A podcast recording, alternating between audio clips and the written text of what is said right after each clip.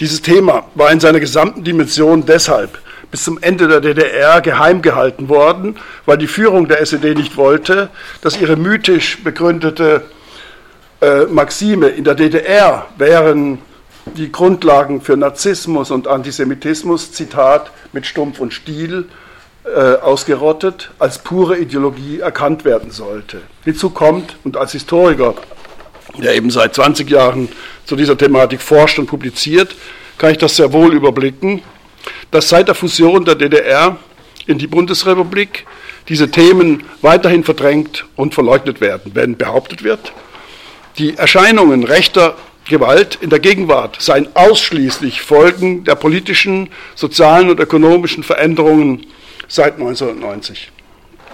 Nach wie vor ist also eine Einstellung mächtig, die davon ausgeht, dass nicht sein kann, was nicht sein darf. Die DDR war ein von der Sowjetunion initiierter und von der SED kontrollierter diktatorischer Staat und seine Gründungsstrukturen gehen zurück auf Absprachen zwischen der KPD, SED und der KPDSU. Die Staatsgründung brachte zum Ausdruck, was in der kommunistischen Arbeiterbewegung seit den 1920er Jahren von den Bolschewiki bzw. von Lenin und Stalin zur gängigen Ideologie und Praxis eines, Zitat, Sozialismus in einem Land entwickelt wurde und was die KPD zum Bestandteil ihrer Programmatik und Politik werden ließ. Die SED, wie sie die KPD nach der Zwangsfusion mit der SPD nannte, durchdrang und beherrschte mit ihrem autoritär geführten Parteiapparat, mit ihren Massenorganisationen, mit den von ihr in der nationalen Front gleichgeschalteten Blockparteien und vor allem durch die Instrumentalisierung des Staatsapparats die ostdeutsche Gesellschaft und ihre Bevölkerung. Wissenschaftliche oder journalistische Publikationen über neonazistische bzw. antisemitische Vorfälle waren in der DDR nicht vorhanden. Und das von der SED postulierte und konsequent durchgesetzte Verbot von Publikationen und Forschungen war äußerst wirksam. Wenn doch Vorkommnisse registriert werden mussten, dann wurden Täter als sogenannte kriminelle oder asoziale Elemente bezeichnet, die durch den schädlichen Einfluss westlicher Medien oder Agenten dazu beeinflusst worden wären. Jedoch waren Neonazis und Antisemiten Teil der sozialen Realität und sie bildeten die politischen reaktionären Kerne einer ansonsten amorph strukturierten Opposition neonazistische Exzesse der Gewalt durch Individuen oder Gruppen waren auch ein Ausdruck dafür, dass die Täter den sozialen und politischen Verhältnissen kritisch oder ablehnend gegenüberstanden. Die in der Bevölkerung latent vorhandenen Gefühle der Unmut und der Demoralisierung über die Unmöglichkeit der Veränderung der Verhältnisse hatten im Neonazismus einen politischen Ausdruck gefunden. Das ist jedoch nicht nur zu verstehen als Opposition gegen die staatliche und gesellschaftliche Totalität der DDR, sondern damit wurden unverarbeitete, tradierte Bewusstseinsinhalte sichtbar, die durch Zensur und Repression lediglich unterdrückt worden waren. Die Ursachen dafür lassen sich nicht allein aus Politik, Ideologie oder durch Einwirkungen aus dem Ost, aus dem Westen erklären, denn ohne innere Ursachen hätten diese Parolen keinen Nährboten in der DDR finden können.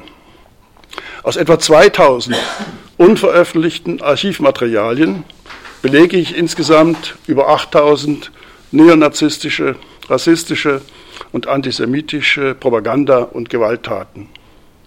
Wobei der Anteil der antisemitischen Angriffe bei etwa 900 liegt und davon betreffen etwa 145 Schändungen jüdischer Friedhöfe und Gräber. Es gab über 700 rassistische Angriffe mit über 10 Toten, sehr vielen ungezählten Verletzten bei denen Kinder, Frauen und Männer aus über 30 Ländern, aus Afrika, Lateinamerika, Asien und Europa Opfer der Angriffe wurden. Diese Straftaten haben republikweit in etwa 400 Städten und Gemeinden stattgefunden. Das Spektrum des Neonazismus erstreckte sich eben ähm, von, den, äh, von, den Schändungen der jüdischen Friedhöfe, die äh, unmittelbar nach dem 8. Mai 1945 begannen, äh, über Hakenkreuzschmierereien, antisemitischen Gesängen ab den 1950er Jahren bis hin zu etwa 200 Pogromen bzw. pogromartigen Angriffen in den 1970er und 1980er Jahren und es existierten etwa 100 Neonazi-Gruppen. Ab den 1970er Jahren gab es mehrere hundert neonazistische Angriffe an vielen Schulen, wo entsprechende Symbole und Losungen vorgefunden oder wo, besonders um einen 20. April herum, Heil Hitler gegrölt wurde, weil eben der Geburtstag äh, des Führers dort gefeiert wurde in der DDR. In den Fußballstadien der Oberliga trafen sich unzählige Hooligans und Skinheads und fanden dort ein öffentliches Publikum für ihre rassistischen Parolen und Gesänge. Ab den 1970er Jahren kamen durch zwischenstaatliche Abkommen, zum Beispiel mit Algerien, Kuba, Mosambik oder Vietnam, sogenannte Vertragsarbeiter in Betriebe der DDR. Für jeden Beschäftigten galt in der Regel eine vierjährige Aufenthaltsdauer. Es gab ein Verbot des Zuzugs von Familienangehörigen und jeder Arbeitsvertrag konnte nur mit der Zustimmung der jeweiligen Regierungsvertreter gekündigt werden. Schwangere Ausländerinnen hatten die DDR sofort zu verlassen. Frauen und Männer mussten in getrennten Unterkünften leben und Besuche von Frauen bei Männern bzw. umgekehrt wurden nicht erlaubt. Es wurden nächtliche Kontrollen durchgeführt. Die Leitungen der Wohnheime besaßen Schlüssel zu allen Räumen und konnten so zu jeder Zeit Durchsuchungen vornehmen. Die ausländischen Arbeiter wurden durch das Personal von Wohnheimen bevormundet. Es wurden ihnen Pässe abgenommen, Linienbusse fuhren an wartenden Afrikanern vorbei, auf Ämtern wurden sie ignoriert und von Ärzten ungleich oder auch nicht behandelt. Diese rassistische Segregation von Ausländern am Arbeitsplatz und im Wohnheim und in der Gesellschaft beförderte die in der ostdeutschen Gesellschaft latent vorhandenen rassistischen Aggressionen. In vielen Bereichen der Gesellschaft, an den Universitäten oder in Betrieben wurden Deutsche genötigt zu erklären, dass sie keine Kontakte zu Ausländern aufnehmen und unvermeidbare Kontakte mussten gemeldet werden. Diese Kontaktsperre betraf auch Meister und Betreuer von ausländischen Arbeitern in der Industrie. Die sozialen und kulturellen Bedürfnisse und Gewohnheiten der ausländischen Arbeiter wurden völlig missachtet. Formal gleichgestellt mit den Deutschen waren sie in ihrem Leben weitgehend rechtlos und am unteren Ende, am untersten Ende der sozialen Hierarchie eingeordnet. Niemand in der DDR wollte ihre Integration in die Gesellschaft, im Gegenteil. Sie waren ständig von Sanktionen bedroht, gegen ihren Willen in ihre Heimat abgeschoben zu werden. Es sind Tausende zwangsweise aus der DDR zurückgeführt worden, weil sie an Streiks beteiligt waren, weil man sie, ähm, weil man dadurch ähm, Gerichtsverfahren verhindern konnte, wenn es zu gewalttätigen Auseinandersetzungen gekommen ist. So wurde eben dieses Instrument der zwangsweisen äh, Ausweisung aus der DDR benutzt, um auch damit äh, ihnen die Schuld sozusagen zu geben an den Auseinandersetzungen. Sie wurden zum Ziel rassistischer Aggressionen und Ressentiments, gespeist aus Sozialneid und sozialdarwinistischen Anschauungen. Immer wieder wurden ihnen eine mangelnde Einstellung zur Arbeit vorgeworfen oder ihre Ordnungs- und Sauberkeitsvorstellungen wurden wieder und wieder als ekelerregend abqualifiziert. Die Unzufriedenheit vieler Deutsche, Deutscher über ihre eigene politische und ökonomische Situation entlud sich in offenen Aggressionen gegen die Arbeitsmigranten, die als Sündenböcke für die Abfuhr ihrer Frustration benutzt wurden. Bereits unmittelbar nach 1945 gehörten organisierte und unorganisierte Neonazis zu den hervorstechenden Akteuren der rassistischen Szene in der DDR und sie blieben es bis zu ihrem Ende. Ab den 1970er Jahren traten gewaltbereite Hooligans in und vor Fußballstadien hinzu und ab den 80er Jahren, 1980er Jahren entwickelten sich die durch Glatzen und Kleidung uniformierten neonazistischen und rassistischen Skinheads. Ab den 1970er Jahren gab es über 30 rassistische Angriffe auf Wohnheime für Ausländer. Und sie sind ein Ausdruck einer Besonderheit. Denn in der BRD gab es vergleichsweise keinen Angriff auf Wohnungen von Ausländern, mit einer Ausnahme. Als im Juni 1992 in Mannheim-Schönau ein Wohnheim für Flüchtlinge angegriffen wurde, wobei die Angreifer von mehreren hundert Deutschen Unterstützung erhielten, die sie durch Rufe und Parolen anfeuerten. Das ist nach dem, was ich weiß, das einzige äh, Pogrom oder der einzige Angriff auf Wohnheime ähm, in, in, in, Westdeutschland gewesen. Für die, DC, für die DDR, ähm, also ja genau, in Dessau, im Bezirk Halle, ich äh, berichte jetzt von einzelnen Beispielen, damit es etwas plastischer wird. ähm, anschaulicher wird, äh, was sich denn in der DDR abgespielt hat. In Dessau im Bezirk Halle kam es im Februar 1977 im und vor dem Haus des Handwerks zu gewalttätigen Auseinandersetzungen zwischen etwa 25 Algeriern und etwa 70 Deutschen. Unter dem Druck der Geschehnisse zogen sich die Araber zu ihrem Wohnheim zurück, wo die Auseinandersetzungen fortgeführt, fortgesetzt und eine große Anzahl Fensterscheiben des Wohnheims durch Wurfgeschosse der deutschen Angreifer zerstört wurden. Ein konzentrierter Einsatz von Volkspolizei und Sicherheitskräften, das ist in der Regel waren das äh, Soldaten und Offiziere des Minister der Geheimpolizei, des Ministeriums für Staatssicherheit, konnte Ruhe und Ordnung wiederhergestellt werden. 18 Deutsche waren von der Volkspolizei vorläufig festgenommen worden. Doch die Angriffe wären von einem deutschen Arbeiter, Zitat, bewusst und vorsätzlich provoziert worden, Zitat Ende, der bei seiner Vernehmung angab, er hätte, Zitat, eine persönliche Antipathie gegen Algerier, Zitat Ende. Gegen ihn wurde ein Ermittlungsverfahren mit Haft gemäß 215 Rowdytum des Strafgesetzbuch und gegen weitere sieben Deutsche wurden ein Ermittlungsverfahren ohne Haft gemäß 215 Rauditum Strafgesetzbuch eingeleitet. Die Reihe der Angriffe auf Wohnheime endete im August 1990, also ein, zwei Monate bevor die DDR aufgelöst, sich aufgelöst hat, ähm, im August 1990, als in Trebbin im Bezirk Potsdam ein Wohnheim für Mosambikaner von etwa 30 Rassisten angegriffen wurde. Der Paragraph 215 Rowdytum des Strafgesetzbuchs der DDR ist ein äh, Paragraph, der vom, äh, aus der Sowjetunion entliehen wurde. Dort wurde auch äh, der, der, Begriff mit demselben, mit demselben Begriff, also derselbe Begriff, wurde ebenfalls eingesetzt und er zeigt natürlich ganz klar, dass hier also assoziiert werden soll, das ist irgendwie, das sind Ausländer, das ist äh, Rowdy, das ist ein englischer Begriff, das, sind aus, das ist was Ausländisches. Nicht? Das, das wird sozusagen, das ist der Subtext, der da mitgeliefert wird. Die ersten äh, rassistischen Pogrome fern der Wohnheime waren eine weitere Besonderheit des Rassismus in der DDR. So wurden in Erfurt im August 1975 Algerier von Deutschen mit Eisenstangen und Holzlatten angegriffen und durch das Stadtzentrum getrieben. Unter Polizeischutz konnten die Angegriffenen, es gab viele Verletzte, in ihre Unterkünfte flüchten. Diese rassistischen Vorfälle hatten den Charakter von Lynchjustiz, dauerten vier Tage und sie sind das erste rassistische Pogrom in Deutschland nach 1945. Lange Zeit hat man geglaubt, dass das Pogrom von 1941, äh, ein, äh, von 1991, pardon, von 1991 in Hoyerswerda das erste Pogrom gewesen wäre. Das ist aber falsch. Es war dieses Pogrom in Erfurt 75 im August. Die Bewegung der Hooligans hatte einen, so, hatte einen großen Zulauf und sie war, ebenso wie die anderen Zweige des Neonazismus, für die SED-Führung spätestens ab den 80er Jahren nicht mehr zu beherrschen. Dazu kommen, dieses nicht beherrschen können, werde ich an ein, zwei Stellen noch äh, belegen.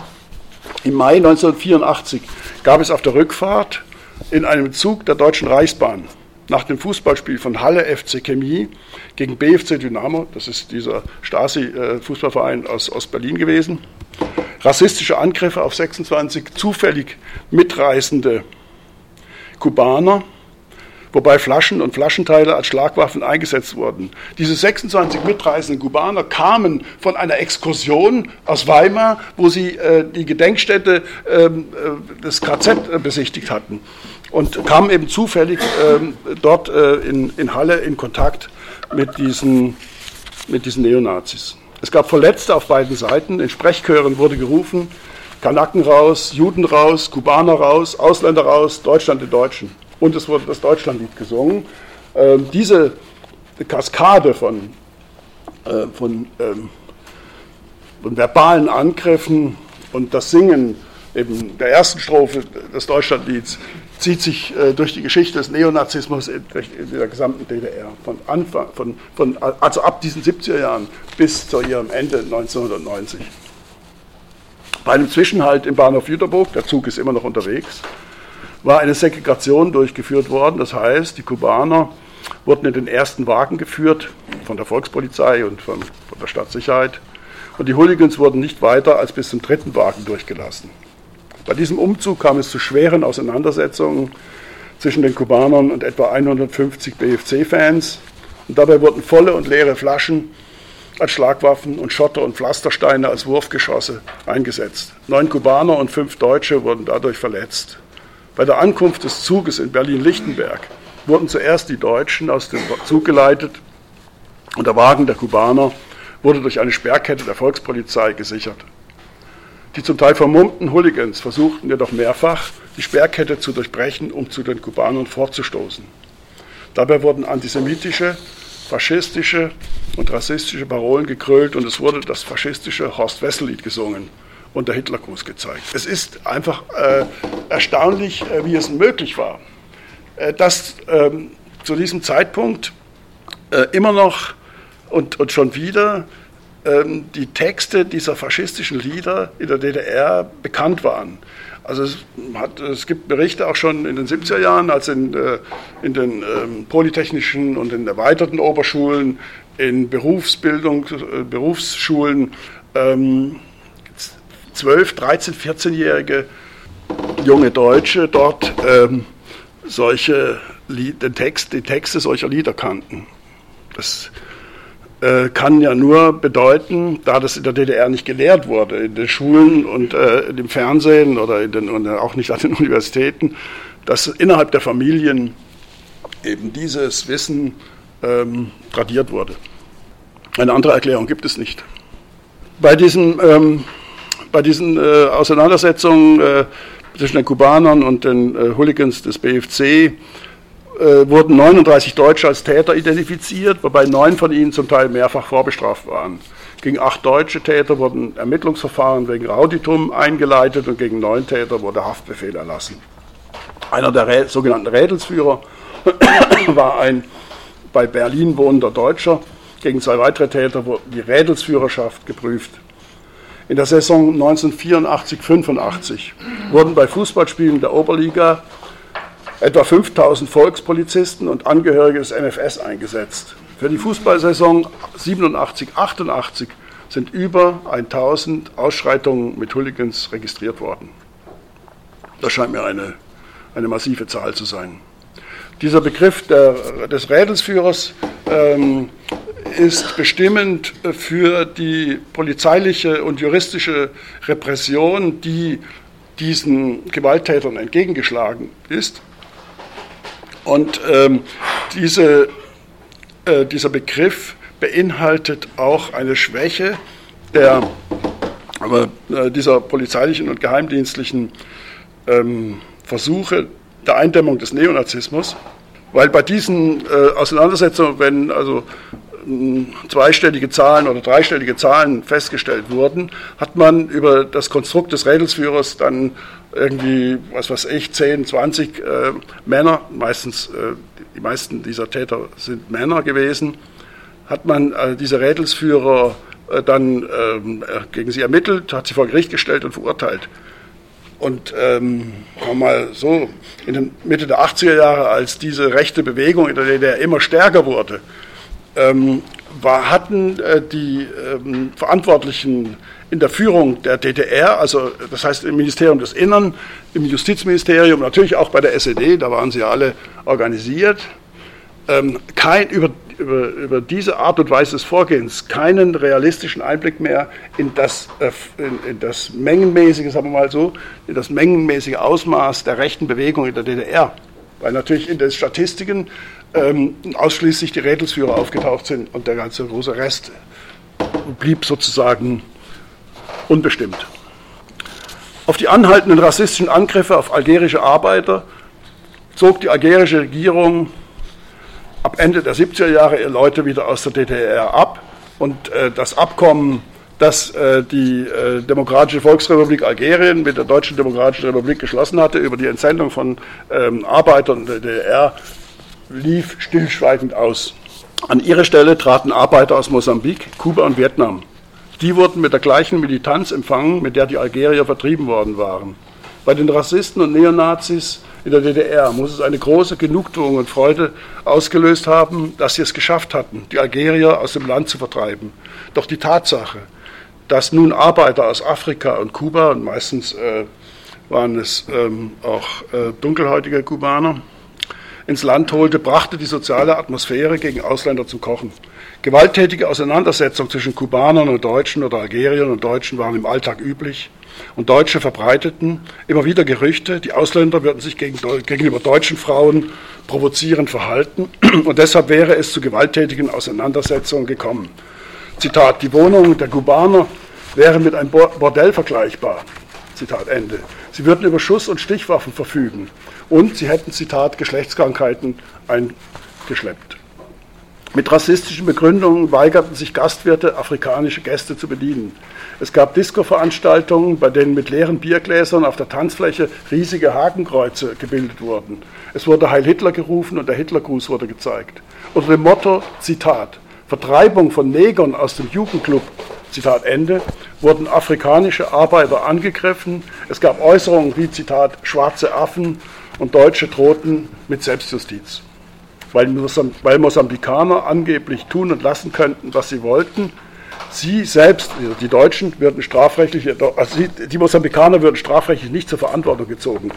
Aber äh, wenn sie selbst als Deutsche ähm, nur den kleinsten, das kleinste Vergehen hätten, würden sofort, äh, würde sofort die Volkspolizei ähm, äh, da sein. Die Volkspolizei und das Ministerium für Staatssicherheit setzten gegen diese äh, gegen dieses Anschwellen der rechten Bewegung und der, der Gewalttaten und Propagandastraftaten, um Exempel zu statuieren auf die zwangsweise Rückführung von Ausländern in ihr Heimatland. Falls die Ausweisungen nicht erfolgen sollten, so die Warnung der Offiziere des Ministeriums für Staatssicherheit, wären verheerende Folgen für die DDR zu erwarten, denn dann würde die, Zitat, Ausländerfeindlichkeit weiter zunehmen, Zitat Ende, und das Ministerium für Staatssicherheit erwartete, dass sich die Ablehnung der Ausländer dann noch weiter verstärken würde, falls die Probleme nicht in ihrem Sinne geklärt würden. Das heißt, wenn nicht also konsequent also die Ausweisung erfolgten. Das ist dann natürlich, weil das Ministerium für Staatssicherheit war nicht irgendein Ministerium, sondern sie hatten tatsächlich also die Verantwortung für, äh, die gesamte, für den gesamten Bereich der Sicherheit und Ordnung der DDR, ist das selbstverständlich umgesetzt worden. Und es sind, wie gesagt, Tausende ähm, äh, zwangsweise aus der DDR ab, abgeschoben worden. Demoskopische Umfragen waren in der DDR nicht erlaubt. Nur bei einem Zentralinstitut für Jugendforschung ZIJ in Leipzig wurde eine Ausnahme gemacht mit einer wesentlichen Bedingung. Die Studien wurden streng geheim gehalten und wurden ausschließlich den Mitgliedern des Politbüros der SED zugänglich gemacht. 1988 ergab, ergab eine demoskopische Erhebung dieses, äh, äh, dieses Forschungsinstituts, dass etwa zwei Drittel der Befragten stolz darauf waren, Deutsche zu sein und sie fühlten sich dementsprechend Polinnen und Polen überlegen. 40 Prozent der Befragten waren der Ansicht, dass alle Ausländer die DDR zu verlassen hätten und bis zu 50 Prozent zeigten rechtsradikale Gefühlsstrukturen. 1988 war das. Im August 1979 kam es in Merseburg, das ist ein spezieller Fall, weil es hier um die Ermordung, um die Tötung von zwei kubanischen Arbeitern geht, äh, der, äh, und, die, und die Umstände dieses Todes äh, wurden, wurde nicht zugelassen von der obersten Partei- und Staatsführung.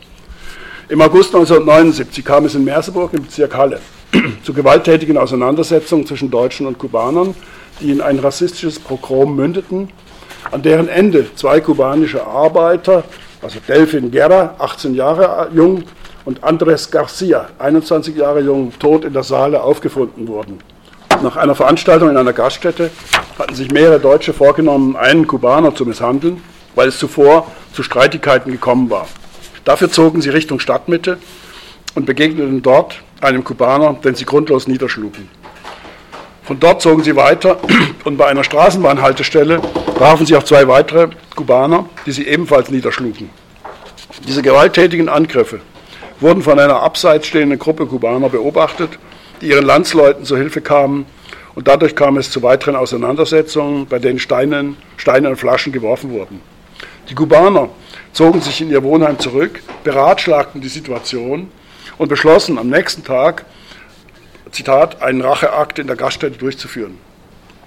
Am Abend des nächsten Tages kam es in der Gaststätte, es befanden sich etwa 230 Deutsche im Saal, zu gewalttätigen Auseinandersetzungen, als zuerst etwa zehn Kubaner den Saal stürmten, danach zurück vor das Gebäude rannten, wo bereits etwa 35 Kubaner standen, die die herausstürmenden Deutschen mit Feldsteinen und Weinflaschen bewarfen und dabei wurden auch Fensterscheiben der Gaststätte zerstört. Neun Kubaner flüchteten entlang der Saale, verfolgt von etwa 30 bis 40 Deutschen und wollten über die Saalebrücke in das Zentrum von Merseburg gelangen. Da ihnen von etwa 70 Deutschen auf der Saalebrücke dieser Weg versperrt wurde, sprangen die Kubaner in den Fluss und versuchten schwimmend das andere Ufer zu erreichen. Die Deutschen auf der Saalebrücke beobachteten nicht nur das makabre Schauspiel dieser Hetzjagd, sondern einige von ihnen bewarfen die schwimmenden Kubaner mit Gegenständen, wie zum Beispiel mit Ziegelsteinen und Weinflaschen. Und, eine, und ein Augenzeuge, der hatte äh, letztes Jahr bei einem, im, ich glaube, das war im, im ähm, Fakt in der ARD, in einem Bericht äh, über dieses äh, Pogrom, ausgesagt, dass er beobachtet hat, dass eine Steinigung stattgefunden hatte. Davon stand nichts in den, in den MFS-Unterlagen. Damals sagte bei der Volkspolizei, bei der Vernehmung eine Frau aus, die auf der Brücke stand, dass sie selbst, also bei der Vernehmung sagte sie aus, auf der Brücke stehend eine Flasche auf einen Schwimmenden geworfen hätte und damit den Hinterkopf eines Flüchtlings getroffen hatte. Und ihrer Meinung nach hätte der Schlag Wirkung gezeigt und der schwimmende Kubaner sei, Zitat, zeitweilig unter Wasser geraten. Als die Volkspolizei eintraf, war das Programm bereits beendet. Das ist zum Beispiel eine, ähm, eine Ebene, die äh, in, ich weiß nicht, also in jedem zweiten Fall äh, zu beobachten war, dass äh, äh erst wenn die Auseinandersetzung beendet waren, dass dann die Volkspolizei auf den Plan trat. Die vier Kubaner, die schwimmend das andere Ufer erreicht hatten, wurden vorläufig festgenommen. Am 15. August, drei Tage später, wurde von der Wasserschutzpolizei in Höhe der Ortschaft Meuschau der Leichnam eines Kubaners gefunden. Es wurde behauptet, dass die Verletzungen im Stirnbereich nach Todeseintritt entstanden wären. Also es war von den Gerichtsmedizinern. Ein Tag später wurde im Mittellandkanal, etwa 1000 Meter äh, vom Ereignisort entfernt, der zweite Kubaner tot aufgefunden. Die Obduktion der beiden Leichen ergab als vorläufiges Ergebnis, dass sie durch Ertrinken gestorben wären. An, der Leiche soll es kein, an den Leichen soll es keinerlei Verletzungen gegeben haben. Bei diesem äh, Fernsehbericht im, im Fakt äh, ist auch äh, eine der beteiligten Medizinerinnen äh, aufgetreten, die äh, bestätigt hat, dass die Untersuchungen nicht zu Ende geführt worden waren, dass also eine endgültige Beurteilung der Umstände des Todes der beiden Kubaner nicht eruiert wurde. Daraufhin hatte die Bezirksverwaltung Halle der Volkspolizei also am Montag war das, am 14. August zwei Ermittlungsverfahren einleiten wollen, die das äh, Ministerium für Staatssicherheit annullierte. Erich Honecker, Generalsekretär der SED, Vorsitzender des Staatsrats, wurde vom Ministerium des Innern am 28. August 1979 über den Vorfall informiert. Am 5. Oktober 1979 verlangte der kubanische Botschafter in der DDR bei einer Unterredung im Ministerium für Auswärtige Angelegenheiten, dass, Zitat, alle Schuldigen zur Verantwortung gezogen und abgeurteilt werden müssten, Zitat Ende. Denn der Tod der beiden Kubaner wäre zwar durch Unfall geschehen, jedoch als eine Folge des vorausgegangenen Geschehens. Das hat er wirklich treffend analysiert.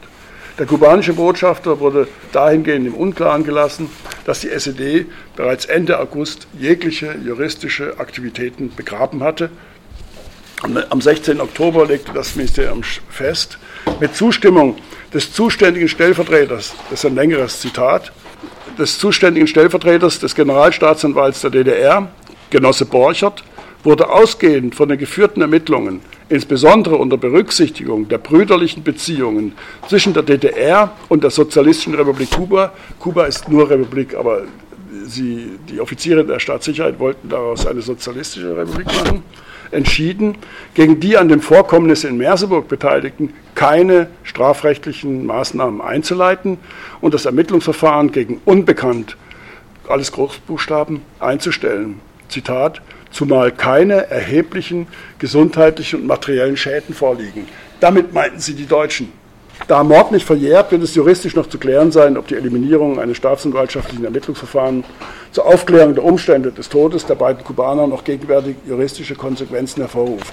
Der Journalist, mit dem ich zusammenarbeite, der diesen Bericht gemacht hat, ähm, ähm, hat von der Chefredaktion des MDR den Auftrag bekommen, einen größeren Bericht dazu zu machen und es wird äh, in Kuba werden die, äh, die Angehörigen der beiden Toten äh, interviewt und es wird auch, ähm, werden, äh, sind ja auch zum Teil Funktionäre aus Kuba dabei gewesen, äh, werden auch äh, befragt, um, um weitere Versuche zu unternehmen, diese, den, um, die Umstände dieser äh, beiden Toten, die zu beiden Toten geführt haben, aufzuklären.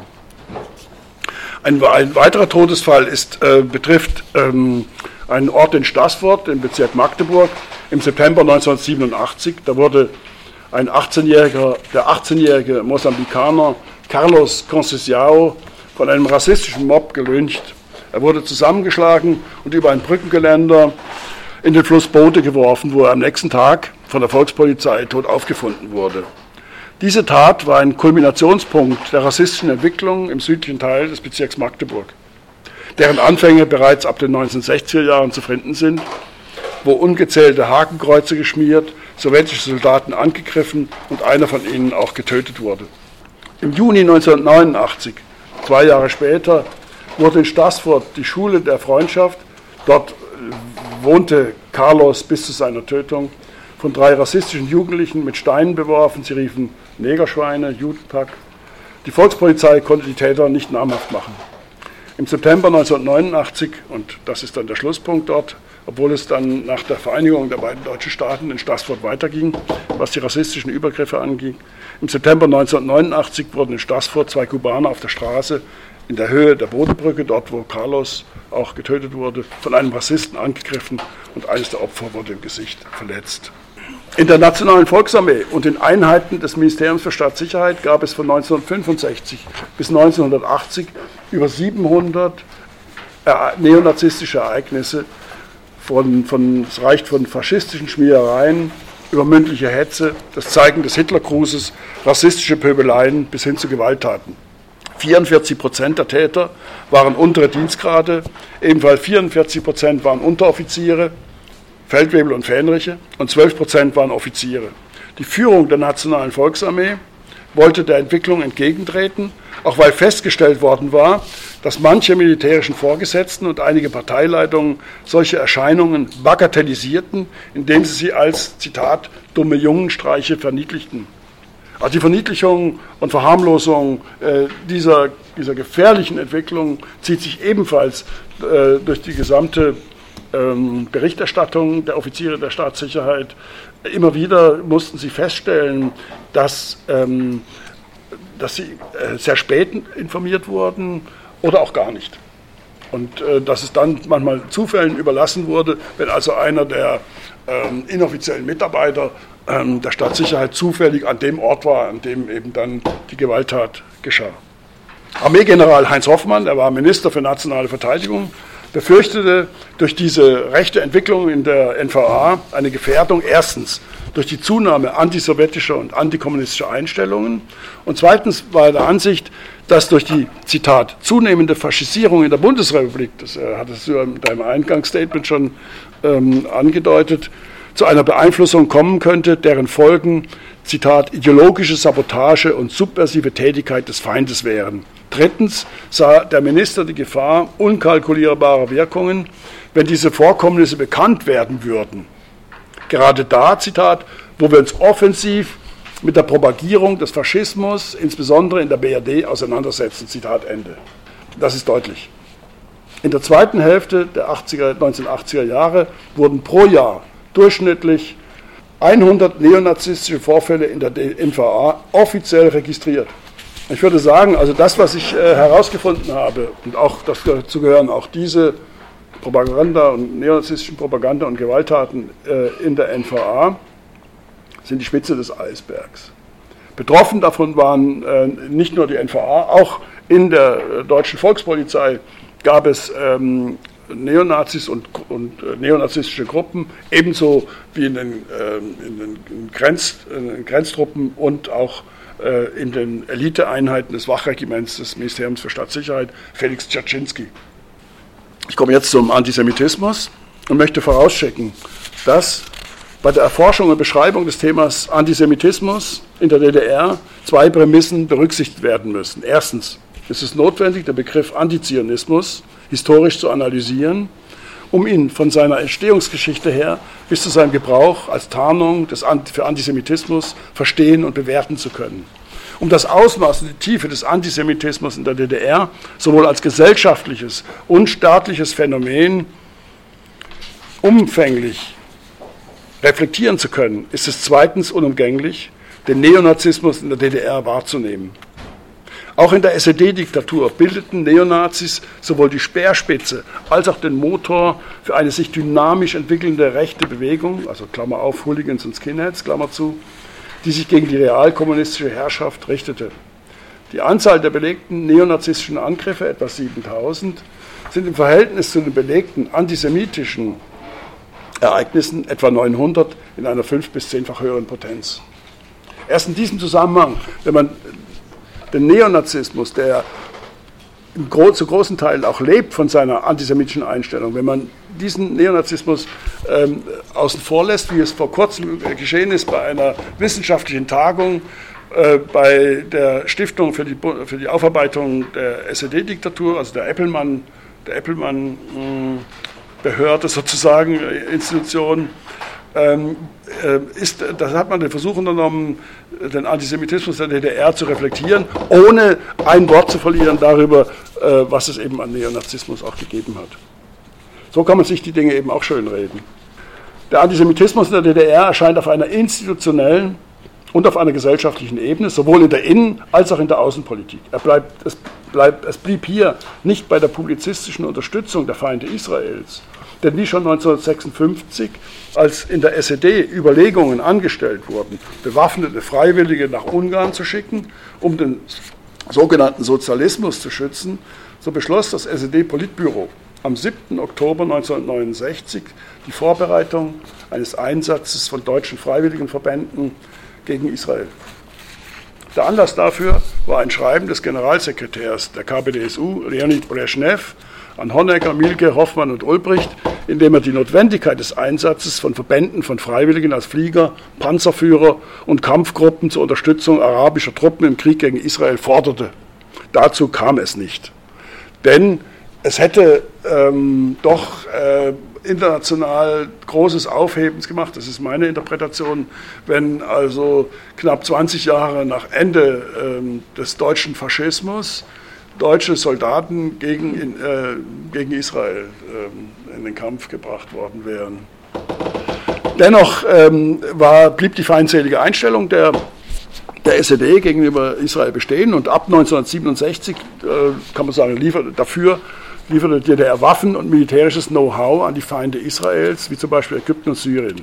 Ende 1973 dann wurden erneut Waffen an Syrien geliefert, darunter befanden sich zwölf Abfangjagdflugzeuge MiG-21, 62 mittlere Panzer Typ T-54 AM mit Munition, 300 Panzerbüchsen, RPG-7, das hatte auch die äh, RAF, ist auch geschult worden mit dem Gerät, 74.500 Granaten und 30.000 Panzerminen. Ähm, Waffenlieferungen gingen natürlich auch an die PLO. Und vor allen Dingen auch ähm, die äh, verletzten Kämpfer sozusagen der PLO sind, äh, sind, ähm, sind gepflegt worden medizinisch, aber auch, es gab auch Waffenausbildung natürlich äh, durchweg für, äh, für die meisten äh, arabischen und auch afrikanischen Länder äh, gab es eben Abkommen, wo eben Soldaten und Offiziere in der DDR geschult wurden. Seit der Fusion der beiden deutschen Staaten hat sich die politische Landschaft in Deutschland, ich komme das letzte Drittel, in Deutschland nach rechts entwickelt und äh, nationalistische, rassistische und antisemitische Einstellungen haben in der Bevölkerung Mehrheit gefunden. Nach einer Umfrage der EU-Kommission 2003 sahen 65 Prozent der Deutschen in Israel eine Gefahr für den Weltfrieden. Ähnliche Ergebnisse zeigt eine Umfrage der British Broadcasting Corporation, BBC, wo 77 Prozent der Deutschen eine ablehnende Einstellung zu Israel zeigten. Das ist in Europa die höchste Prozentzahl. Eine Mehrheit der Deutschen glaubt, Israel stelle die größte Gefahr für die Weltsicherheit dar. Im Januar 2012 stellte der Bundesminister des Innern der Öffentlichkeit die Ergebnisse eines Expertenkreises vor, die einen Bericht zum Antisemitismus erstellt hatten. Die Fakten sind erdrückend. 20 Prozent der Deutschen sind antisemitisch eingestellt, was zum einen nachgewiesen wird durch demoskopische Erhebungen und zum anderen durch die polizeilichen Erhebungen von propagandistischen und gewalttätigen Straftaten auf Juden und ihre Institutionen in Deutschland. Wirklich dramatisch ist der Antisemitismus bei den Deutschen, wenn man ihre Einstellungen gegenüber Israel genauer betrachtet.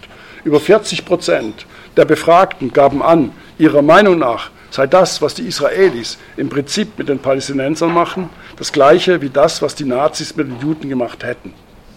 Das ist auch schon die Leitlinie gewesen der, ähm, der SED gegenüber Israel. Über, über Jahrzehnte weg, also seit äh, der Mitte der 60er Jahre äh, entfaltete sich äh, unter Führung von äh, Professor Albert Norden, er war zuständig für die Propaganda der SED und auch für den, für den Neonazismus im Westen, hat ja einige Bücher herausgebracht, wo er nachgewiesen hat, wie viele ehemalige Nazis in Westdeutschland in führenden Positionen sind. Und er war auch dafür verantwortlich, er war der Sohn eines jüdischen Rabbis, er war dafür verantwortlich, dass die, die, die, Redaktionen und vor allem die Chefredakteure der Massenmedien der DDR, die kamen einmal in der Woche kamen die äh, nach Berlin und wurden dort vergattert. Äh, das heißt, es wurde festgelegt, welche Überschriften in den Zeitungen zu lesen waren und dort wurde, wurde vereinbart, was heißt, es wurde verordnet, dass die Auseinandersetzung zwischen Israel und den arabischen Staaten äh, so aufgelöst werden, dass äh, die äh, Verbindung zu den deutschen Nazis jeweils immer wieder hergestellt werden musste. Das ist, das ist natürlich erfolgt dann. Also alle Zeitungen in der DDR haben natürlich diese, diesen Befehl umgesetzt und so begann eben eine Verhetzung der, der Landschaft, auch der arabischen Landschaft, dass man eben, dass die Israelis da, wo sie früher selber Opfer der Nazis waren, nun selbst äh, zu Nazis geworden wären, die einen, das äh, schreibt ja auch richtig in eurem, in eurem Brief über die ähm, über, die, ähm, über den Zusammenhang von Antisemitismus und Antizionismus, ähm, äh, dass, dass diese Verteufelung Israels natürlich in den arabischen Ländern mit offenen Armen aufgenommen wurde, denn plötzlich hatte, hatten äh, die äh, arabischen Staaten eine Ideologie an der Hand, mit der sie ihre eigene Bevölkerung auch einstimmen konnten äh, auf den Krieg. Und wenn man jemanden, äh, so wie das mit Israel und den Israelis passiert ist, zu Nazis erklärt, äh, läuft, läuft der Kampf natürlich auch äh, geschmeidiger. So war die Hoffnung selbstverständlich. Hier erscheint eben wieder dieses Bild von den Juden in Israel, die angeblich gleich oder gar schlimmer wie die Nazis wären, so wie das Politbüro schon vor vielen Jahrzehnten voran, äh, vorgegeben hatte.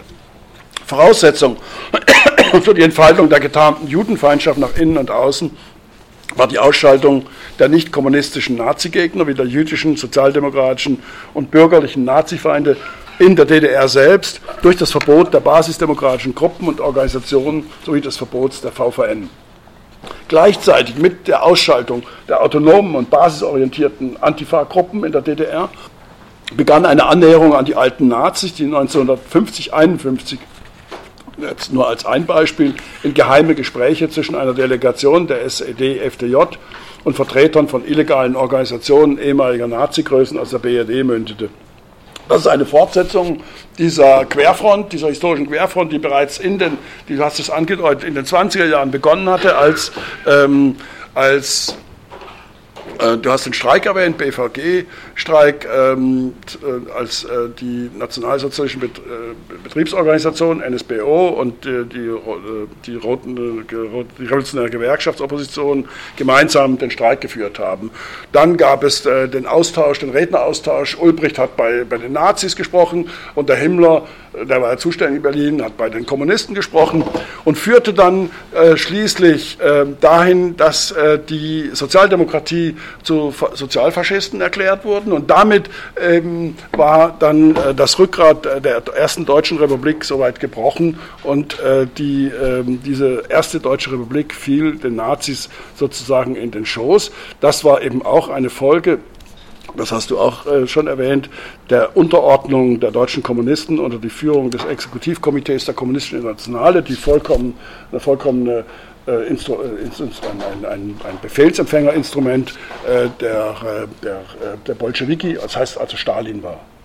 Das führte weiter äh, zu dazu, dass Stalin 1935 äh, dann äh, gefordert hat, dass die äh, deutschen Kommunisten Mitglied der NSDAP werden sollen, um sozusagen äh, die, die NSDAP äh, äh, ähm, von innen her aufzurollen, was ein völliger wahnwitziger Vorschlag war, der aber in Teilen eben auch angenommen wurde. Für Genossen in Stuttgart zum Beispiel, habe ich Berichte gelesen, war dann das, ähm, das Bündnis, das Hitler mit Stalin geschlossen hat, der, der sogenannte Ribbentrop-Molotow-Pakt, äh, dieser, äh, der ist also weit in, die, in die 60er Jahre, ich glaube bis zum Ende der DDR, ist dieser Vertrag mit all seinen Anhängseln auch geheim gehalten worden. Das war so peinlich, dass es also keine Möglichkeit gab, das irgendwie offiziell einzusehen. Nicht wahr? Und diese, und diese ähm, Querfront fand eben 1950 statt mit diesen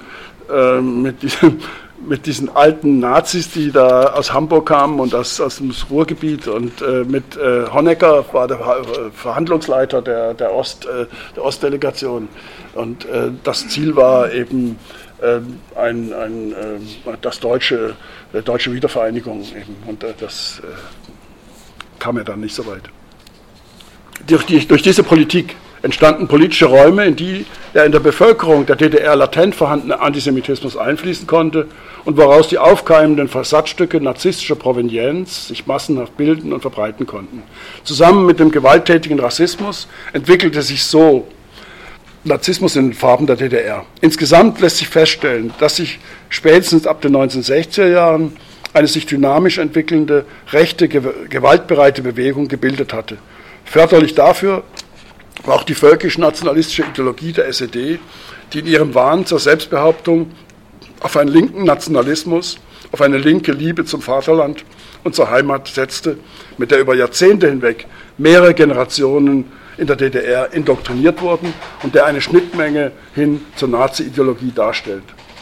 Die Ursachen für diese Erscheinungen in der DDR sind komplex und lassen sich nicht alleine aus Politik und Ideologie oder durch Einwirkungen allein aus dem Westen erklären, denn ohne inneren Ursachen, habe ich schon gesagt, hätte das alles keinen Nährboden finden können.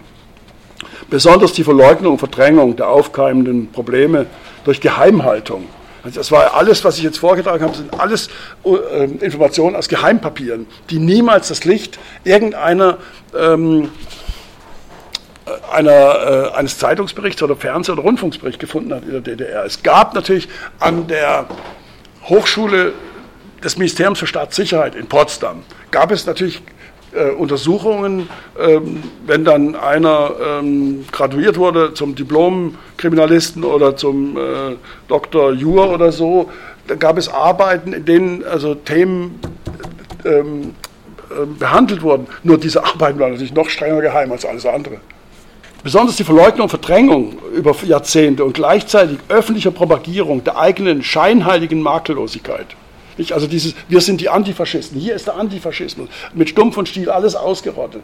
Dieses Dogma, eine Ideologie durfte auf gar keinen Fall in Frage gestellt werden und führt natürlich zu einem Klima des Hasses, weil natürlich die meisten Leute der DDR äh, mittlerweile schon begriffen hatten, dass es das alles gegeben hatte. Also zum Beispiel gab es Auseinandersetzungen, äh, muss dazu sagen, äh, Urlaub zu machen in der DDR war natürlich nicht so einfach, aber an der Ostsee war es möglich. Und an der Ostsee waren ähm, in, bei Einheiten der NVA ausländische Militärkader ähm, zur Ausbildung und aus Afghanistan oder aus Simbabwe oder so.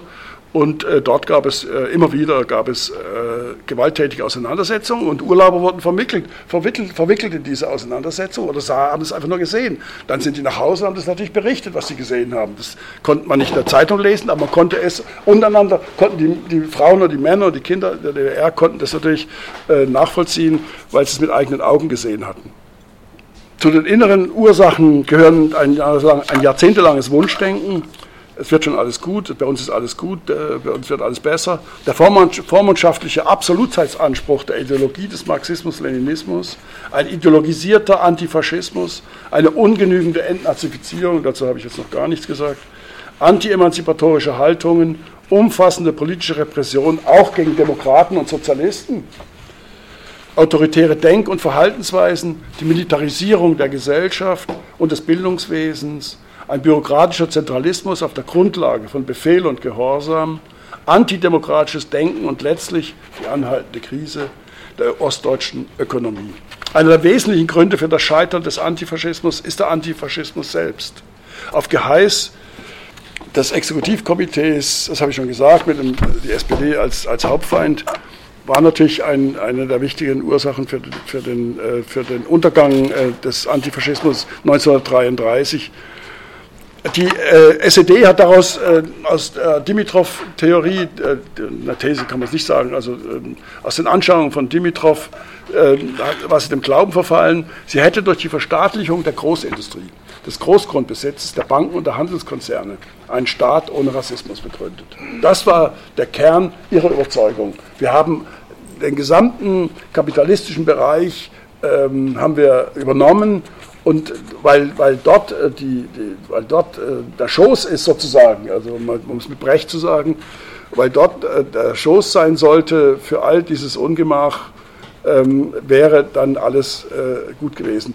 Was man eben, was die KPD oder die SED nicht verstanden hat, war die Position, die Wilhelm Reich und auch dann später auch die ähm, Wissenschaftler der kritischen Theorie der Frankfurter Schule also äh, Horkheimer, Max Horkheimer, Theodor Adorno und Herbert Marcuse, was sie äh, analysiert hatten, nämlich, dass der Faschismus eine Massenbewegung darstellte auch und dass der Faschismus eine Massenbewegung braucht, um an die Macht zu kommen.